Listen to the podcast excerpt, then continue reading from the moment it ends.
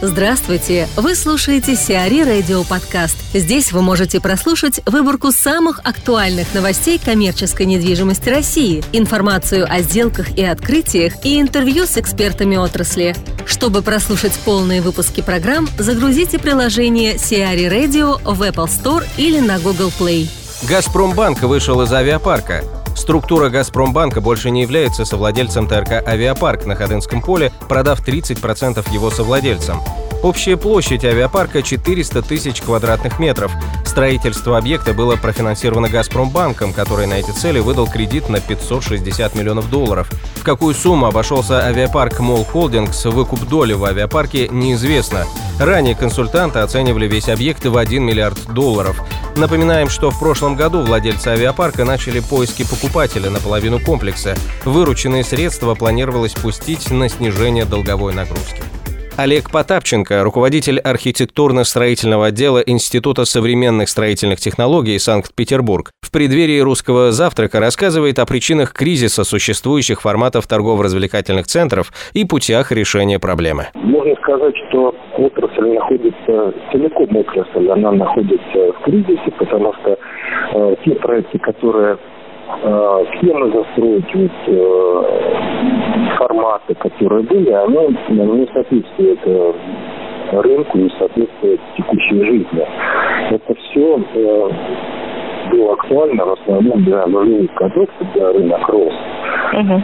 А сейчас э, востребованы совершенно другие решения. И э, здесь, здесь поиск очень серьезный, э, совершенно новых форматов работающих форматов. И более того, я очень серьезно смотрю на экономику э, проектов. Э, очень серьезно, потому что ну, экономика, деньги – это жизнь людей практически. Ну, да. Как правило, девелоперские проекты – это такой объем средств, что если ты где-то там принял не самое оптимальное решение, может быть, даже, даже никто не заметит и тебе не скажет. В целом экономика хорошая будет.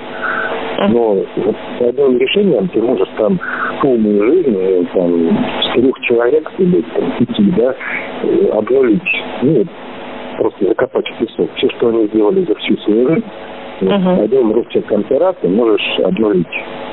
Ну, да. вот, поэтому эту ответственность нужно чувствовать. И те форматы, которые я создаю, я практически э, с нуля заново подошел к, к идее создания дома, что это такое есть. Ну, как марсианин это делал, uh-huh. и с нуля начал это придумывать.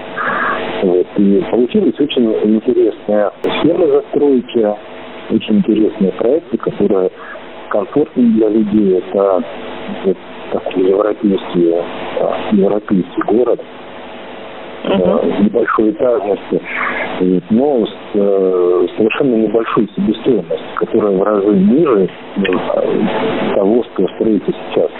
Потому что то, что мы видели как э, эконом-класс, то, что мы наблюдаем застройку по периметру городов, которая продается дешево, достаточно, относительно дешево, да, вот, uh-huh. вот многоэтажная.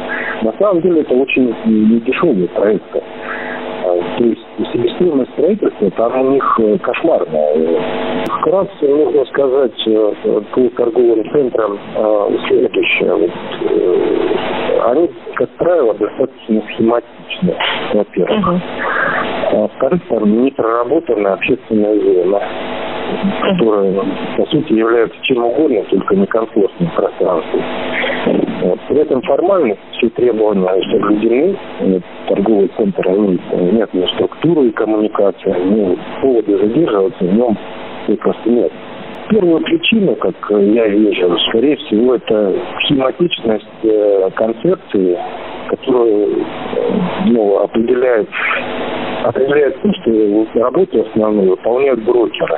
Uh-huh. Архитектор, который на самом деле должен был формировать пространство, он только фиксирует это принимаемое решение.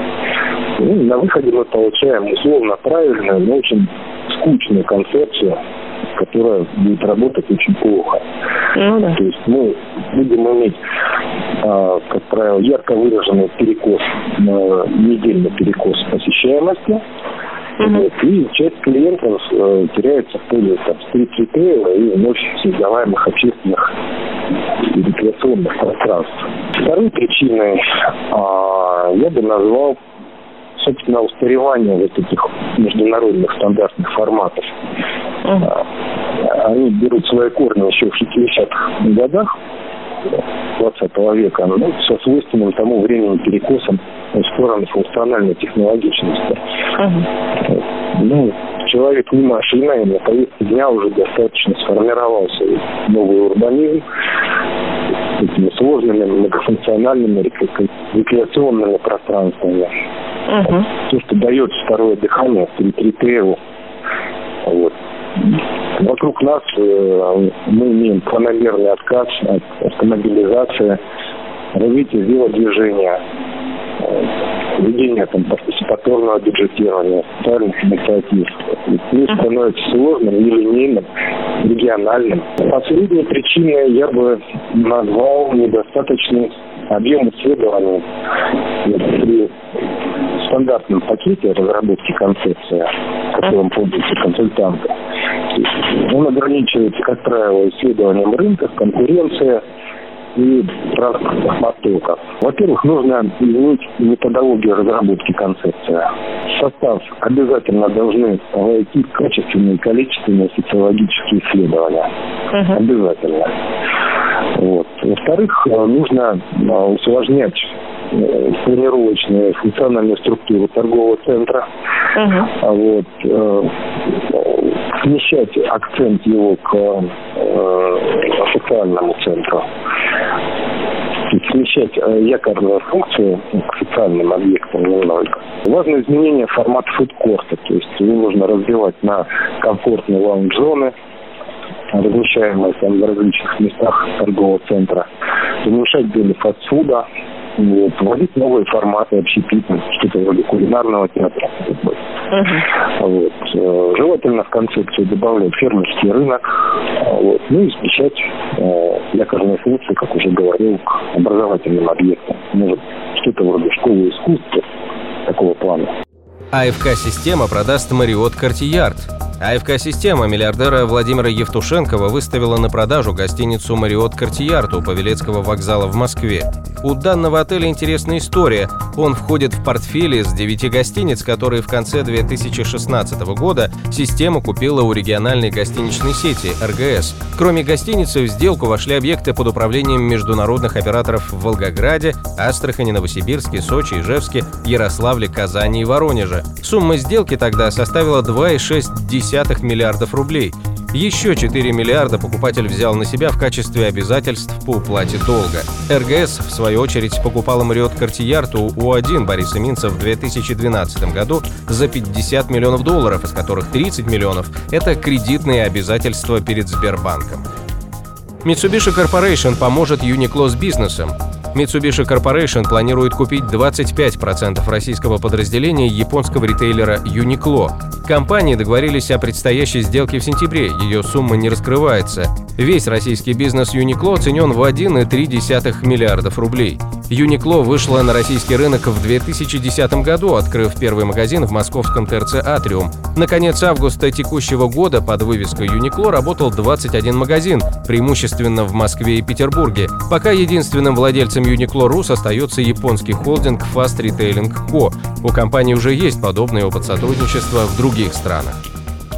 Магазины игрушек по российским мультфильмам – Телекомпания «Цифровое телевидение» планирует открыть сеть магазинов с игрушками «Мульт».